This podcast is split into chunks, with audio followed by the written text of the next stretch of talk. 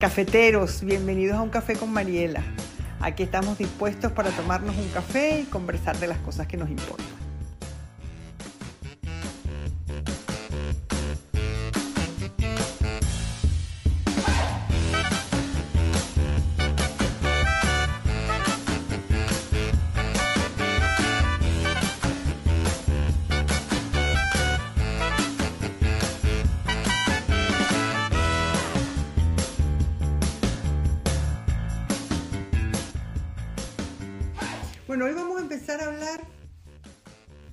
Eh, de Me cuesta tanto olvidarte. Yo les explico por qué. Porque eh, eh, cuando yo hice la encuesta aquella de que, qué temas querían que tocáramos, ganó por goleada Madres e Hijas. Y de segundo estaba separaciones, duelos, cuánto tiempo es normal sufrir por una pareja, em, cuánto tiempo se lleva. em, bueno, pues muchos temas que tenían que ver con Me cuesta tanto olvidarte.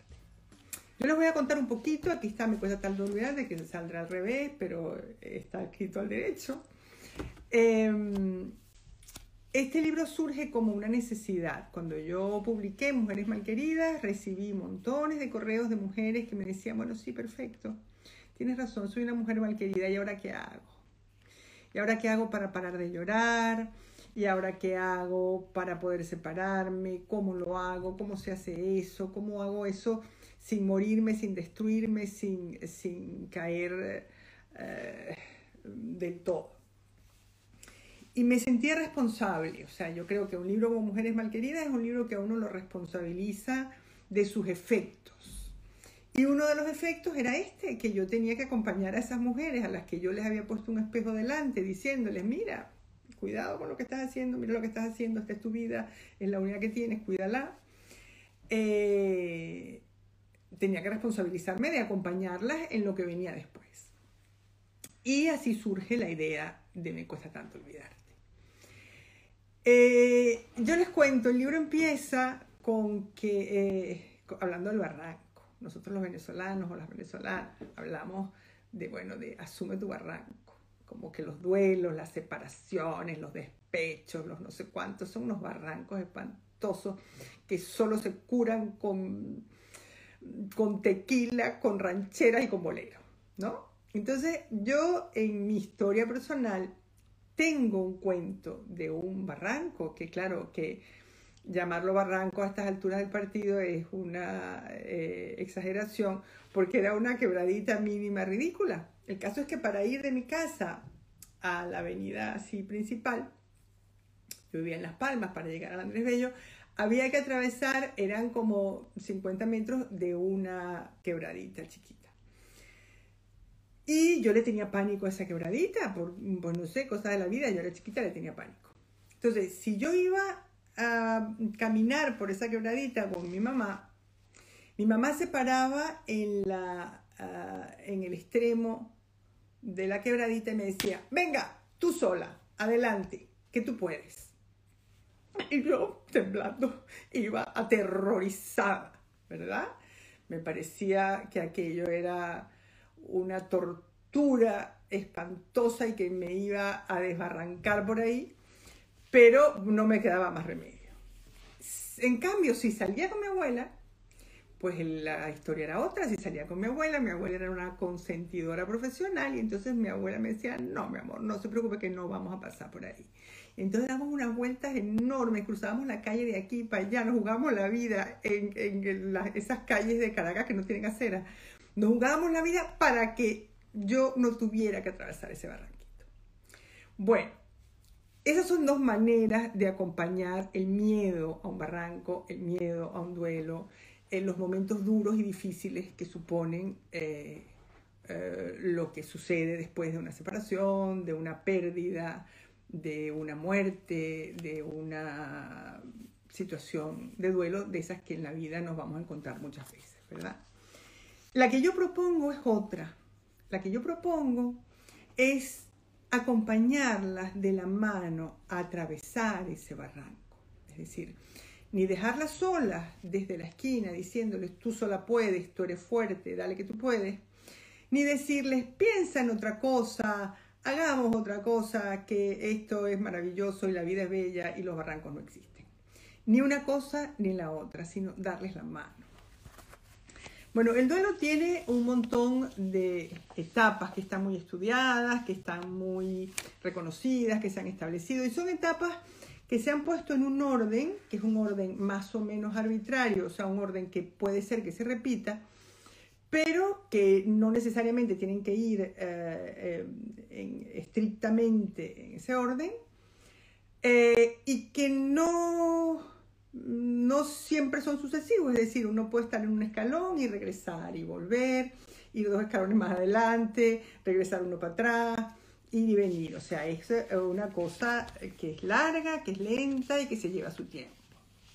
Las etapas del duelo, así las conocidas, lo que eh, eh, se conoce en la literatura, son, bueno, pues la negación, la rabia, el miedo, la pena, la aceptación y el trabajo del tiempo, que de alguna manera ah, hace su trabajo también. No está escrito, pero otro es la culpa. O sea, a veces hay duelos eh, que no se pueden superar porque hay un problema de culpa, en tanto que si yo dejo de llorar por esto, estoy traicionando al muerto, traicionándome a mí mismo, traicionando, y, hay duelos que se enquistan por la culpa, ¿no? Bueno, los, uh, los duelos, como les digo, no, esos escalones no son seguidos, ni son fáciles, ni son... Uh, eh, sucesivos siempre. Hay idas y venidas, vueltas, regresos. A veces uno está estupendo y está muy bien y de pronto pasa cualquier cosita y uno le parece que ha retrocedido eh, años en ese proceso de duelo, que no necesariamente es así. O sea, lo que uno ha avanzado ya lo tiene avanzado, pero es posible que haya momentos en los que, en los que uno sienta que vuelve atrás, que vuelve con la rabia, que vuelve con la pena eh, que vuelve a sentimientos que imaginaba superados ya. A veces es un laberinto y no encontramos el hilito que nos ayude a, escapar de ese laberinto, ¿verdad? Entonces, eh, en estas dos opciones que veíamos, ¿verdad? La de no es para tanto, tú puedes sola, o sal y diviértete que la vida es bella. Yo creo que hay algo eh, en estas posturas, tanto de mi, de mi abuela como de mi eh, mamá, en las que eh, la sociedad actual se retrata. Es decir, vivimos en una sociedad de la felicidad en la que no está permitido estar triste, no está permitido desmayar, no está permitido sufrir. Uno está obligado a poder con todo, a ser capaz de superarlo todo si estamos tristes, si nos deprimimos, si nos caemos, em, parece que hemos fracasado, parece que, hemos hecho algo mal. Eh, en estos días me contaba una prima mía que su hijita se le había muerto un conejito, le habían comprado, ay, ahí está Elisa Poyoli, mi, mi tía. eh, le habían comprado un conejito y el conejito X días después se murió y la niñita estaba muy triste y entonces su mamá le decía, ay, ¿qué quieres que hagamos? ¿Quieres que compremos otro? Y ella decía, no. ¿Qué quieres que hagamos? ¿Quieres ver una película? Y ella le decía, no. ¿Qué quieres que hagamos? Vamos a comer helados. Y ella le decía, no. Le dijo, ¿y qué, qué hacemos? Le dijo la mamá. Y la niña le dijo, mamá, déjame estar triste. Bueno, me pareció brillante porque cuando uno está en duelo, uno tiene derecho a estar triste y uno tiene derecho a que lo dejen estar triste. Es decir, es lo que toca, es lo que corresponde. Lo que pasa es que vivimos en una sociedad de consumo, de felicidad, en donde cambiamos mm, de zapatos y de pareja con la misma facilidad y en la que mm, los vínculos son mm, frágiles y líquidos y uno no se no tiene permitido aferrarse a sus vínculos y llorarlos y sufrirlos y padecerlos, ¿verdad? Entonces, esto de que tú puedes ser dueño de lo que te ocurre y que puedes ser dueño de lo que te pasa y que basta con que te lo propongas y con que te esfuerces y con que te animes y con que te empeñes en buscar lo que lo vas a alcanzar. Esta historia de prueba, compara y si encuentras algo mejor, cámbialo porque total, la vida es bella y es maravillosa.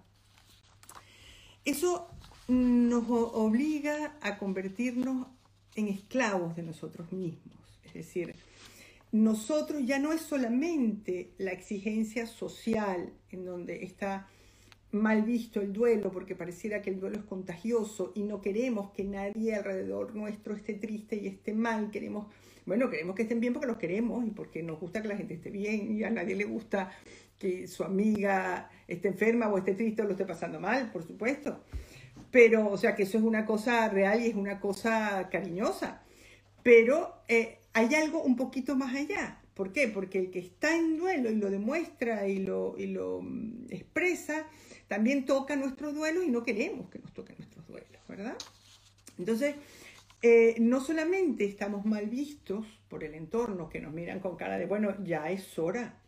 Hace dos meses que terminaste con él, ya es hora de que salgas adelante por favor, dos meses.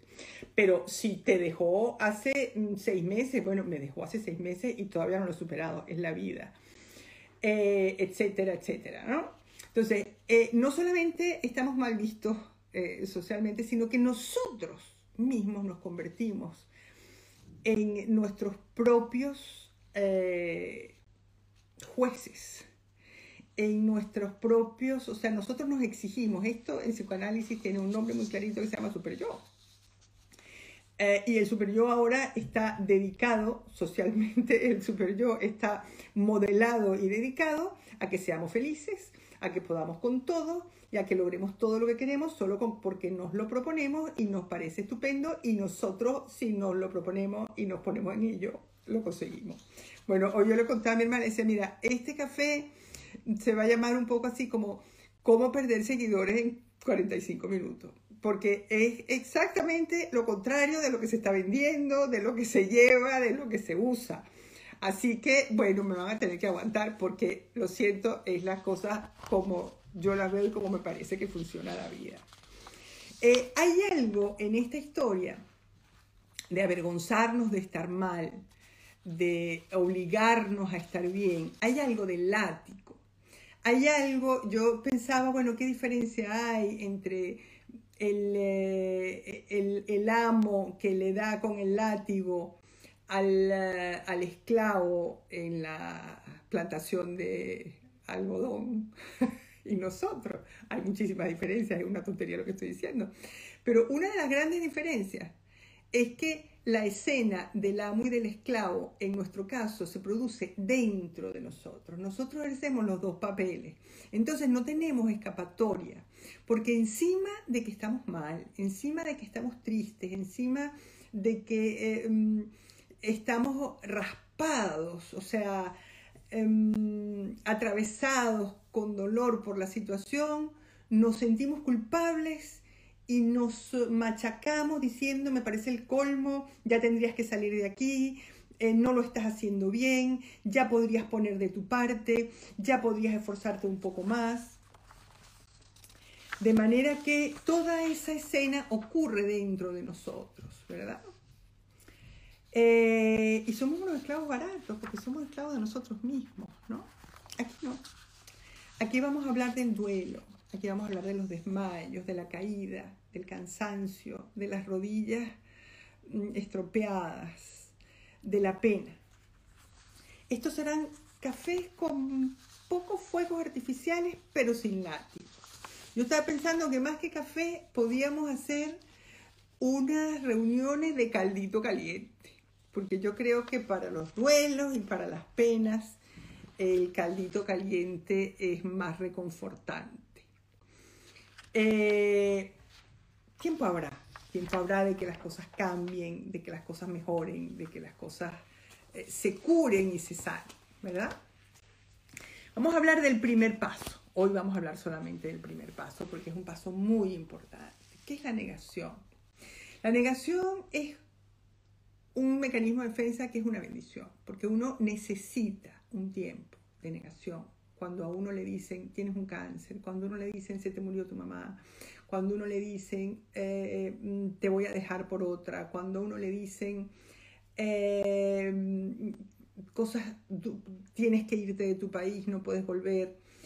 Em, uno no lo puede creer. Lo primero que uno dice es, esto no puede ser verdad, esto no me puede estar pasando a mí, pero ¿cómo es posible? Pero, pero no, no es verdad, esto no puede ser posible. Em, y uno se refugia en la negación, en esto no puede ser verdad. Uno necesita como taima, como decimos los venezolanos, taima, taima, taima, espérate, aquí hay algo que me están haciendo trampa. Aquí hay algo que no está funcionando como debería funcionar. Aquí hay algo equivocado. Esto no puede ser conmigo. Esto es con otro porque yo no me merezco esto, ¿no? Y efectivamente hay cosas que, que nadie se merece. Y vamos a tocar el tema de la negación, por supuesto, con los griegos, que es que los, griegos quedan para mucho y entonces no tienen lecciones para todo. Cuando Ulises se supone que quiere volver a Ítaca, se supone porque él se las trae y bien que pasea y bien que se pasa sus añitos haciendo lo que le parece. Lo primero que hace es que se deja secuestrar por Calipso. Calipso era una diosa que le ofrece a Ulises la inmortalidad. Y le dice, si te quedas aquí conmigo, nada más no te va a pasar, no vas a envejecer, vas a estar siempre vivo, yupi. Y en un principio, eh, Ulises acepta, ¿verdad? Y eso yo creo que entronca con la fantasía omnipotente infantil de que nada malo nos puede pasar, de que eh, es una fantasía omnipotente necesaria para sobrevivir en el bebé, eh, si uno toma en cuenta la fragilidad extrema del bebé. El bebé necesita pensar que él es inmortal, porque es tan mortal, es tan frágil, que la madre le tiene que hacer creer, así como Circe, como Calipso, perdón, le hacía creer a, Ulises, mira, mi corazón, tú eres inmortal porque yo estoy aquí y yo te convierto en inmortal con mis cuidados, ¿no? Freud hablaba de His Majesty the Baby, es decir, de un bebé que era un dios, que era un rey. Para Freud el bebé era el rey, era el rey bebé. Pero mm, para Calipso ya, ya no basta con que sea un rey, es un dios, es un dios inmortal. Y entonces, eh, lo importante de esto, lo bonito de esto, que es lo que nos importa tratar de la negación, es que es como si Ulises, mientras que estuvo esos 10 añitos, pues fueron 10 añitos, tampoco se crea que fue casi dos días y no, 10 añitos y tuvo unos cuantos hijos y todo con Calipso, porque ay, mira, la vida es dura. Bueno, eh, mientras Ulises estaba allí sumido en esa inmortalidad, la vida estaba en otra parte. O sea, él estaba sujeto, él estaba ah, frenado, él estaba preso de una inmortalidad falsa que lo alejaba de la vida. Porque la vida no es inmortal, porque en la vida uno envejece, porque en la vida pasan cosas. Y entonces en un momento eh, Ulises elige vivir. Es curioso, es bonito, porque uno diría, bueno, si te están ofreciendo la inmortalidad, eso es eh, elegir vivir. No, no, pero es que él vivía una vida de muerto de alguna manera, porque era una vida en la que apenas pasaba nada. Y él elige vivir y morir, porque vivir supone las dos cosas, si no es otra cosa. Entonces, em, quedarse allí eh, habría supuesto morir de inmovilidad que ese es uno de las características de la negación. Es decir, cuando uno se queda atascado en la negación, en el escalón de la negación y se agarra al, así, al escalón y no quiere pasar por el barranquito ni loco y dice, no, no importa, ya otro día será, no, mm, o todavía no, todavía no. Hay muchas maneras de transitar esa negación. Y claro, eh, él se queda, eh, eso supone eh, o requiere una inmovilidad porque es que en cuanto te muevas la vida te pilla. Y la vida te pilla con sus cosas buenas y con sus cosas malas, con sus problemas, con sus dificultades, con sus obstáculos. Y te va a hacer mirar el duelo más tarde o más temprano. Entonces, hay una ventaja, hay una gran ventaja en, esa, en ese permanecer en la, en la negación hay una gran ventaja porque a uno le da tiempo a hacerse a la idea, porque uno está negando pero simultáneamente está haciéndose a la idea, no es... Eh, o sea, mientras que Ulises estaba allí con Calipso, él estaba pensando en Penélope y pensando en Ítaca y pensando en regresar, ¿verdad? Em, es una opción. Hacemos lo que podemos. Y esta opción puede durar el tiempo que dure. Ojalá que no dure demasiado, pero puede durar. Y yo creo que esto es muy importante, saber que hacemos lo que podemos. Es decir, eh, Ulises se tenía que enfrentar, una vez que saliera de allí, abismos, monstruos, sirenas engañosas, corrientes, mm, tenía que ir a o sea, mm, montones de cosas que no son fáciles. Y quienes estamos fuera, no sabemos, no estamos al cabo de saber por qué una persona tarda tanto en hacerse cargo de un duelo. Esto lo digo para quienes trabajamos con pacientes, que yo sé que hay muchos seguidores que me que, son de la profesión, o para quienes acompañamos un duelo, ¿no? Es decir, como que a veces nos exasperamos. Y yo la impresión que tengo es que por algo será. Es decir, si una persona está atascada en esa negación, por algo será. Y eso hay que respetarlo. Hay que respetarlo, hay que tener paciencia y hay que respetarlo. Hay momentos en los que esa negación lentamente empieza a convivir con la conciencia de la pérdida, con la conciencia de lo que falta, con la conciencia del duelo.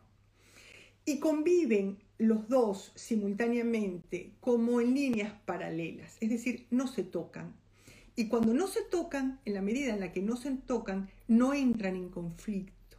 De manera que una persona puede saber perfectamente que su marido se murió y no obstante hacer cosas como si el marido estuviera vivo. Entonces, para mí, de los libros más bellos que hay sobre el duelo es El año del pensamiento mágico de Joan Didion. No se lo pierdan, es una maravilla de libro. Ella eh, estaba, su hija, su única hija adoptiva, estaba en el hospital, gravísima, en cuidados intensivos. Eh, habían pasado todo el día al hospital ella y su marido, vuelven a casa, ella se va a preparar la cena, el marido como todas las noches se sienta a tomarse un whisky y cuando ella sale a preparar la cena el marido está muerto de un infarto. Una cosa absolutamente brutal. Eh, y ella empieza a narrar, empieza a escribir sobre su duelo. Y en un momento cuenta una historia tan hermosa, porque ella eh, es consciente, ella va, eh, lo lleva al hospital, ella firma eh, el, el, acta de defunción que le dan o la recoge, ella pues lo crema, lo entierra, no sé qué, bueno, pues todo lo que es este señor está muerto. Y en un momento ella empieza a recoger las cosas del marido ya cuando ha pasado un tiempo prudencial, meses. Y empieza a recoger las cosas, lo que va a regalar, lo que va a donar, lo que se va a tirar. Y se encuentra con unos zapatos, que eran los zapatos preferidos del marido. Y dice, estos no, estos no los puedo dar porque cuando vuelva, cuando vuelva los va a querer usar. Y no los puedo tirar y no los puedo regalar. Y ella sabía perfectamente que el marido estaba muerto. Entonces, eso es un ejemplo perfecto de ese eh, paso mm, que es un poco transitivo entre la negación y, la, y el reconocimiento del duelo, ¿verdad? O sea, hay una parte de la cabeza, como no estamos locos, porque no, bueno, los que no estamos tan locos, quiero decir, ¿no? Si no estamos locos, sabemos que quien se murió, se murió, sabemos que quien nos dejó, nos dejó, sabemos que si nos pasa algo nos está pasando, pero eh, simultáneamente, o sea que no negamos esto del todo porque es una evidencia, porque es objetivo, porque lo sabemos, porque todo el mundo lo sabe, pero simultáneamente nos hacemos locos y miramos para otro lado y hay una parte nuestra que se resiste a aceptar eso. Eh, a veces hay duelos enquistados que se quedan allí eh, agazapados. Son muchas las maneras de encarnar esa negación. O sea, por ejemplo, mm, eh, cuando hablábamos de los celos, hablamos de un caso de una mujer que no aceptaba que de una película que habíamos visto, ya no me acuerdo cómo se pero bueno, una serie de Netflix, eh, de Betty, no sé qué, bueno, de una mujer que no acepta que el marido la ha dejado y entonces se convierte en una acosadora, pierde a los hijos, termina presa, termina, o sea, es una cosa terrible. Entonces, eso es una manera de negar, eso es una manera extrema de negar. Los perseguidores, eh, los acosadores eh, son negadores peligrosos y profesionales. Hay algo de tosudez, hay algo de una incapacidad de renunciar y de aceptar lo que la vida nos quita y de renunciar y de, y de reconocer que no somos dueños de las cosas que nos pasan, de todos. así que para quienes están en esto, pues yo eh, recomiendo a quienes acompañamos estos procesos respetar y acompañar. Para hacer un trabajo de duelo hay que estar dispuesto a bajar a los infiernos y eso no es fácil. Y aquí seguimos con, eh, con Ulises. Y entonces vamos al siguiente paso, Ulises, porque Ulises consigue, claro, los dioses lo ayudan, le dicen a, ¿cómo se llama? Calipso, mira Calipso, ya está bien, este hombre, lo de la inmortalidad no, no es lo que más le gusta, déjalo en paz, déjalo libre. Él dice, bueno, vete, y él se va, eh, y llega a la isla de Circe, la Circe es otra Guayma, una bruja que pretende hacer cosas horrendas con él, convertirlo en cerdo, qué sé yo, bueno, da igual. El caso es que, eh, como él se salva, Circe por supuesto se enamora de él, porque ahí se ve que el Ulises debía ser maravilloso. Todos se enamoran de él. Y eh, pretende quedarse con él, pero entiende que él se quiere ir. Y entonces eh, le dice, bueno, pero vas a tener que ir a los infiernos, vas a tener que ir al, a, a Hades a averiguar cuáles son las claves para poder volver ahí, porque bueno, porque Poseidón está furioso contigo, porque no sé qué, bueno, cosas de la vida de los dioses y de los héroes. Hay un libro que escribió Alejandro Gándara para el confinamiento que se llama Dioses contra microbios, que también se lo recomiendo, que es muy eh, ameno, muy profundo, tiene esa mezcla mm, muy encantadora eh, que suele mostrar Alejandro Gándara en sus textos y en sus clases y todo, ¿no? Y él lo dice muy bonito, es como él dice que Circe le dice eh, eh, a Ulises, mira, muérete un poquito. O sea, tú quieres verdaderamente regresar, muérete un poquito, ándate al Hades y ahí después me lo cuenta. ¿Qué significa bajar al Hades? O sea, el duelo supone bajar al mundo de los muertos. No se baja de cualquier manera o sea, hay códigos. Uno no puede, este, Orfeo no podía mirar para atrás, no se puede mirar para atrás, no se puede cruzar una línea. Uno no se puede quedar allí, uno no puede morirse, uno tiene que esperar su momento. Eh, Gándara dice que del otro lado nos espera la sabiduría. Bueno, yo no sé si nos espera la sabiduría. Lo que yo leo es que del otro lado nos espera la vida. Y esa es la única ventaja de bajar al infierno del duelo. Es que si no atravesamos eso, nos quedamos en esa inmortalidad falsa de estar muertos en vida.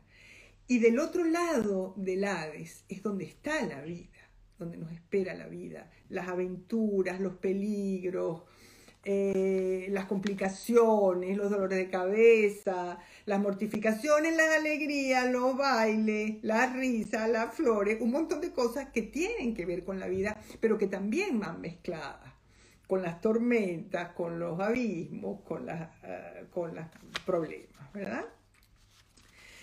Eh, hay quienes dicen que quienes bajaron y regresaron volvieron más sabios. Eh, a mí me parece que lo importante de, mm, de bajar es saber que del otro lado está la vida. Es decir, tocar la muerte. Tocar la muerte me refiero a tocar la pena, a tocar el duelo, a tocar el dolor, mm, a tocar fondo. Eh, de alguna manera nos va a permitir saber que también hay vida después Em, y de allí saldremos con la experiencia de haber atravesado eso. ¿Qué significa esto? No es lo mismo, o sea, porque en el futuro te van a seguir pasando cosas. Si, o te quedas ahí con Calipso inmortal y aburrido en esa especie de muerte sin envejecimiento, sin transcurso del tiempo, porque no envejecer y no morir y no sé qué es que es ahí paralizado sin tiempo. Si te quedas ahí en esa muerte, pues tú verás. Pero eh, si sigues con la vida, te van a seguir pasando cosas. Entonces, el haber podido atravesar un duelo te va a servir para saber que puedes atravesar un duelo y que después de los duelos hay vida, que hay vida después del dolor, hay vida después del Hades. Y entonces sabes que eh, vas a saber, porque me llamo, eh, y vas a saber más de ti mismo. Y vas a pensar, si una vez sobreviví, podré volver a sobrevivir. Pero no porque te lo digan desde fuera, no porque te digan la vida es bella y dale que tú puedes y tú eres fuerte y tú tienes que poder porque eh, esto es importante. No, no, no, sino porque ya tienes una experiencia auténtica y verdadera de haber atravesado eso y de haber podido salir de allí. Esa, esa visita de, que hace Ulises al Hades es extraordinaria, es el, canto 11 eh, de la Odisea y es precioso, es precioso, porque eh, los muertos le preguntan a, Ulises sobre los vivos. Ulises que está vivo le pregunta a los muertos sobre los vivos. O sea, Ulises se encuentra con su madre y le dice, bueno, ¿y qué sabes de papá? Y le dice, este, pues ahí está tristísimo desde que tú no has vuelto, eh, yo morí de pena, y o sea, pero es bonito como... Mm, eh, eh, yo siempre he tenido la fantasía de que morirse es saberlo todo, ya una vez que te mueres ya como que te enteras de todo. Eh, digo yo. Pero era bonito, o sea, es bonito en, la Odisea como los muertos hay cosas que no saben de los vivos y los vivos hay cosas que no saben de los vivos y que le tienen que preguntar a los muertos, ¿no? Y entonces hay un momento muy bonito y muy importante en este canto, que es cuando Ulises se encuentra con Aquiles. Eh, Aquiles eligió su destino, es decir, a Aquiles le dijeron, mira, si tú no vas a la guerra, tú vas a vivir una larga vida y vas a ser muy feliz y vas a morir de viejo y vas a conocer a tus nietos. Ahora, si te vas a la guerra, vas a, morir cubierto de gloria, pero joven.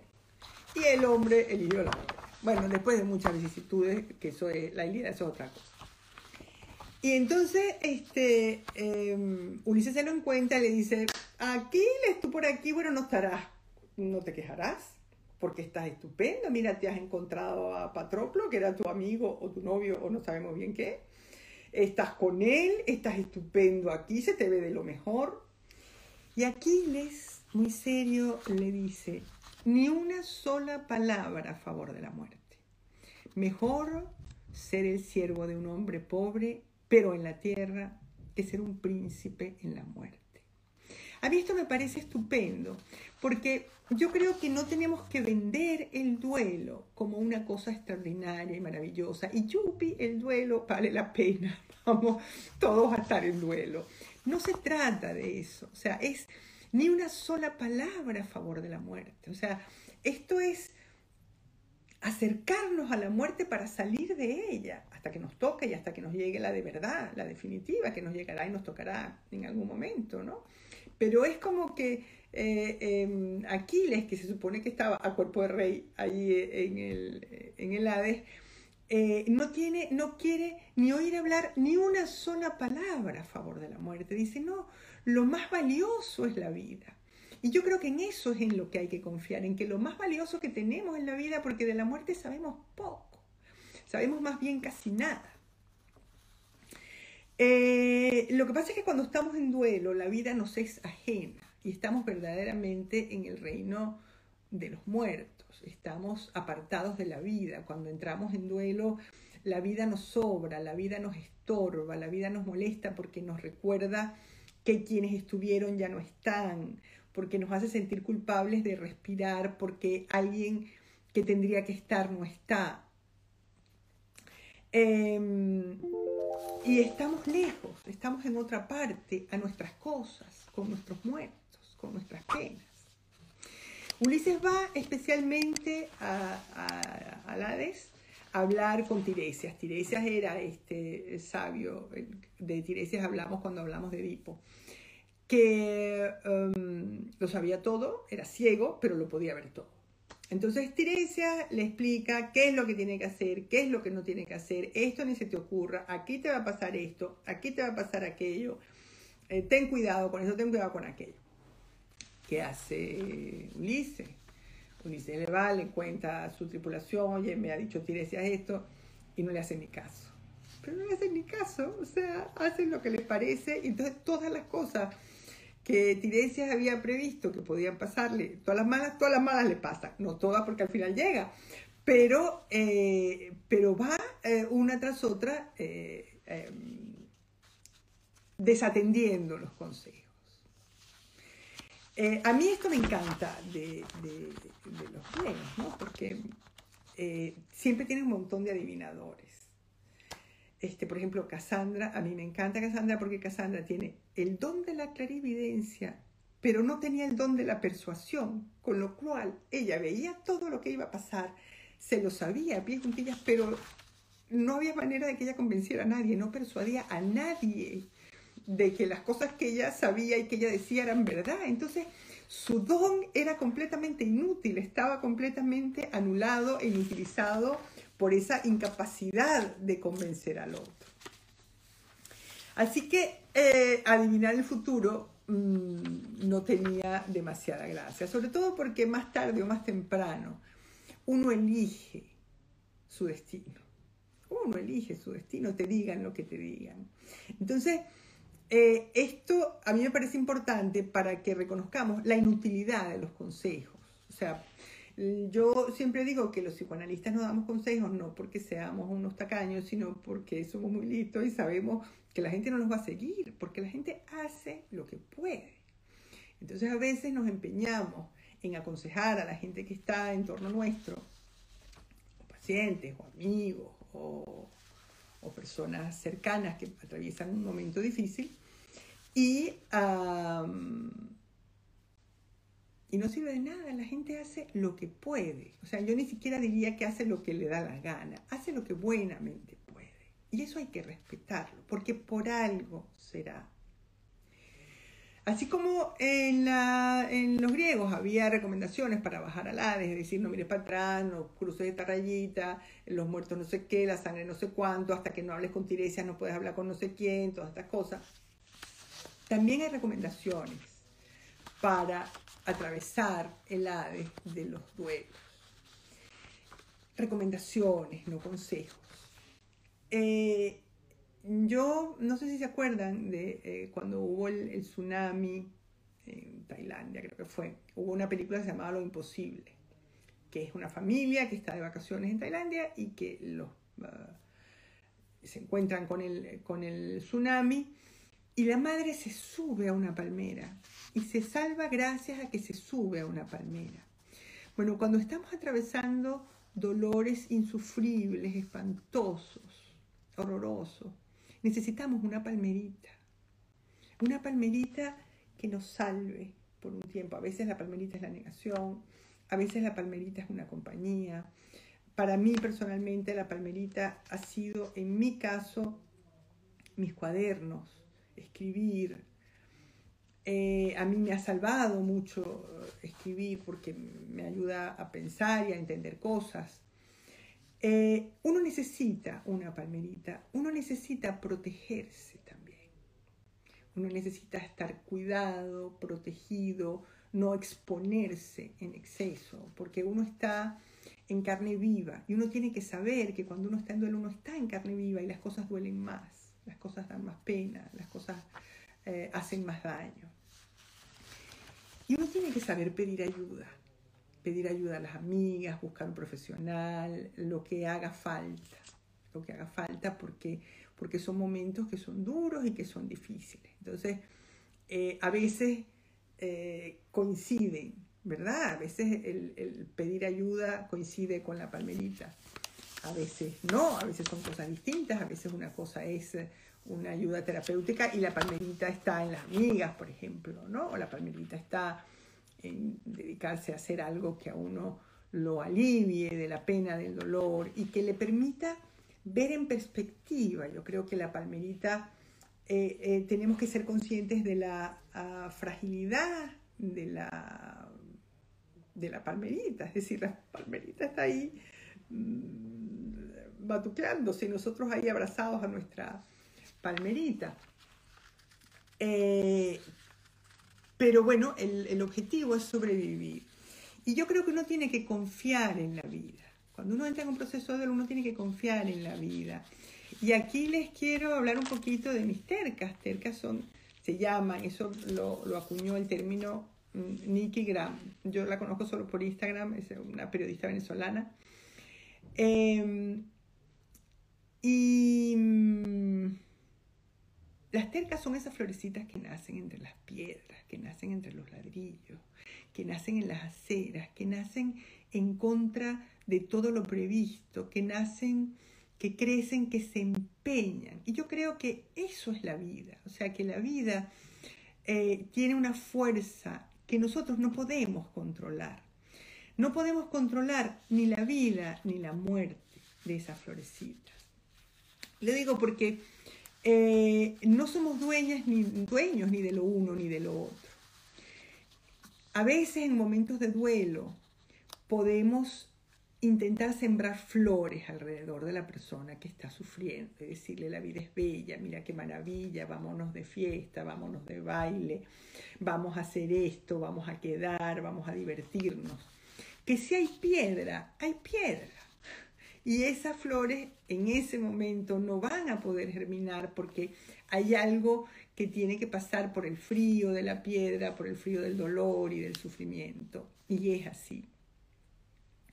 Pero también es verdad que como la vida insiste y como la vida es terca, como esa florecita, y como la vida es persistente y esto suda, a veces cuando una persona está en un duelo patológico del que no quiere salir, le da mucha culpa ver que hay flores que crecen y que nacen entre sus piedras. Eh, se siente culpable de eh, poder disfrutar de los colores de esas flores que están entre sus ladrillos, entre sus rocas eh, inhóspitas, ¿verdad?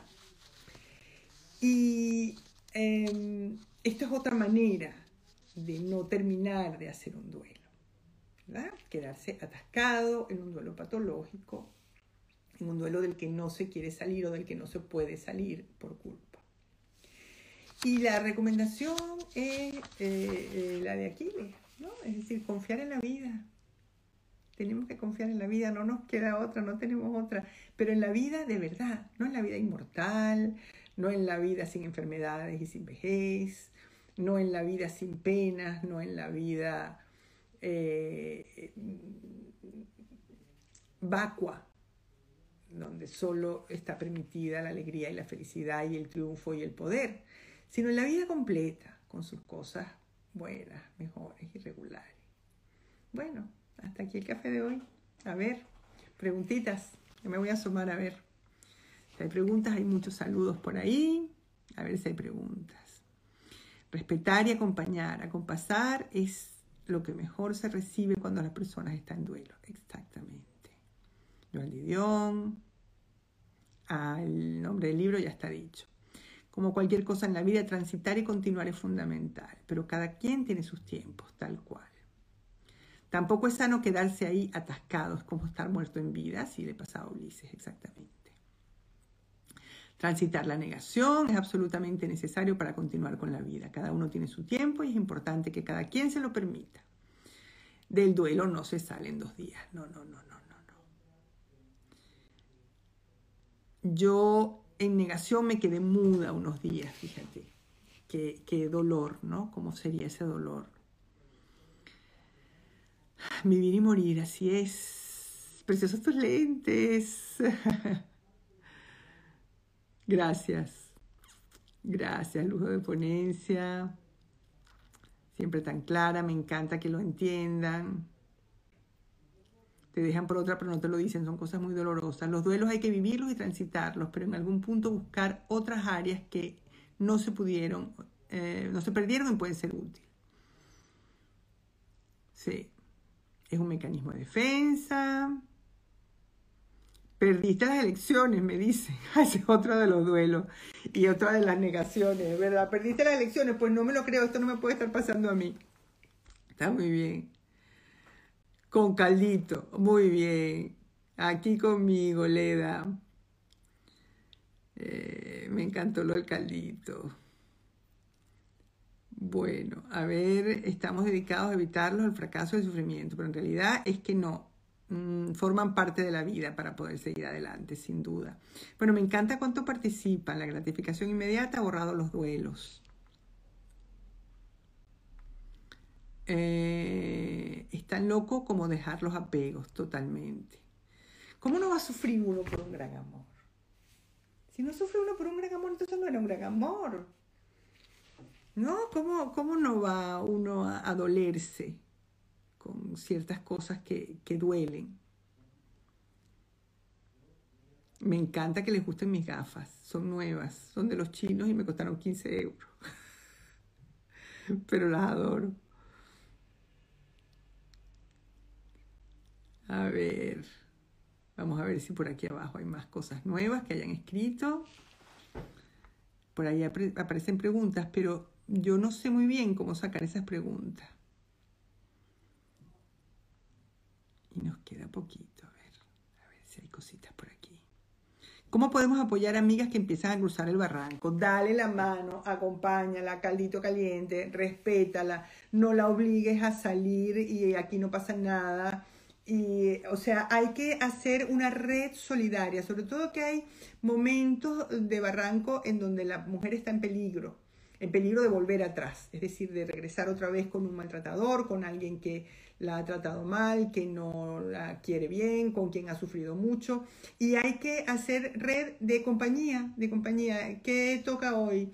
Eh, turnarse, te toca película conmigo, te toca, bueno, pues ahora será Zoom conmigo, te toca café, te toca no sé cuánto. Acompañar. ¿Qué se hace cuando una persona que termina la relación a veces eh, te escribe, le escribe a uno. No me parece que fue, que fue quien fue. No me puedo decir a esto. No entendí bien la pregunta. Gracias María, hermoso y feliz agradecido de tenerte de vuelta con este maravilloso café. Gracias. Yo estoy feliz de estar también. Yo creo que me siento bien. Ya, pero hay momentos en que me entra la tristeza después de tres años y siento un vacío enorme. Pues normal. No, no es terrible. Yo eso lo llamo a veces el efecto 10 minutos. Es como que eh, hay momentos, hay cosas que te regresan al, momento del duelo, de la despedida, del adiós. Y es como si hubieran pasado 10 minutos de la separación, no tres años, pero han pasado tres años. O sea, en otras cosas vas a notar que sí han pasado los tres años. No, no estás en el mismo lugar, aunque a veces te lo parezca. Por eso me parece importante decir que en estos escalones del duelo, en estos pasos del duelo, hay muchas idas y venidas. No es un camino recto eh, trazado e, e ineludible. ¿Es posible pasar el dolor mientras se vive la enfermedad del padre y sentir paz cuando murió? Sí, sí es posible. Y también sentir pena. Y también sentir culpa de sentir paz porque se ha muerto. Porque tú no lo quieres ver sufrir. Es decir, cuando un padre o una madre está sufriendo mucho por una enfermedad, no lo quieres ver sufrir. Y en alguna parte aunque lo vayas a echar muchísimo de menos, eh, prefieres que descanse. O sea, eh, eh, permitirle descansar es un regalo. Permitirle descansar a un padre o a una madre o a un enfermo es un regalo. Es decir, es, un gesto de generosidad para con el enfermo, para con el, el agonizante.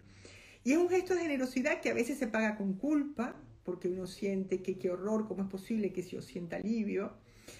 Y de todas maneras no te preocupes que el duelo va a venir, lo vas a echar de menos y lo vas a llorar y lo vas a llorar dentro de un año y lo vas a llorar en Navidad y lo vas a llorar cuando haga falta. O sea que no es contradictorio ese alivio con la pena. pueden convivir. Después de que mi papi se fue, descubrí que escribo y eso me ha ayudado. Descubrí otro talento en mí, fíjate qué bonito. Como siempre, tu claridad es extraordinaria, además de tu comprensión. Un placer escucharte, tan bella, me encanta. Y si la persona se va, luego aparece a escribir en fecha como, como mi cumple e inició un año, debería desaparecer. Bueno, también depende de ti dejarlo aparecer. O sea, bloquealo. bloquealo y no va a volver a aparecer ni que quiera. Porque también nosotros nos hacemos trampas. Es decir, cuando...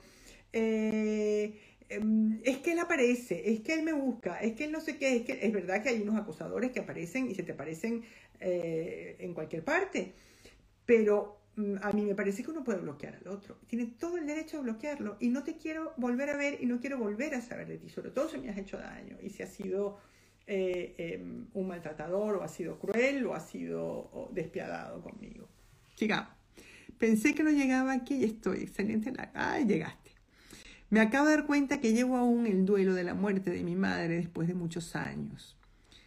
No pude estar en el momento en el que arreglaron sus cosas.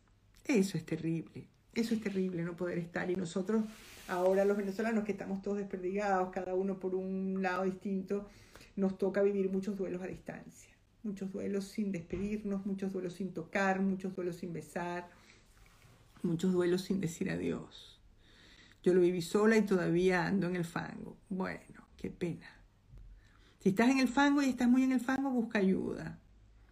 Su imagen me acompaña casi a diario, siento culpa. Sí, seguro. Es una montaña rusa, sí. Un gesto de amor. Comunicas con nadie. Y hacer fácil el psicoanálisis es un reto tremendamente complicado. Gusto verte, María. Y gracias. Bueno, terminan con gracias. Aquí aquí hay una pregunta, a ver si soy capaz de leerla. ¿Cómo ayudar a los niños a transitar las separaciones? Bueno, eso es un tema en sí mismo. Yo lo que les propongo, ya estamos sobre la hora, yo lo que les propongo es que eh, me manden preguntas por privado para futuros cafés. Bueno, llegó la hora de despedirnos. Gracias por acompañarme en este café y nos vemos en el próximo. Este espacio ha sido posible gracias a mis cómplices Corina Michelena y al Cubo.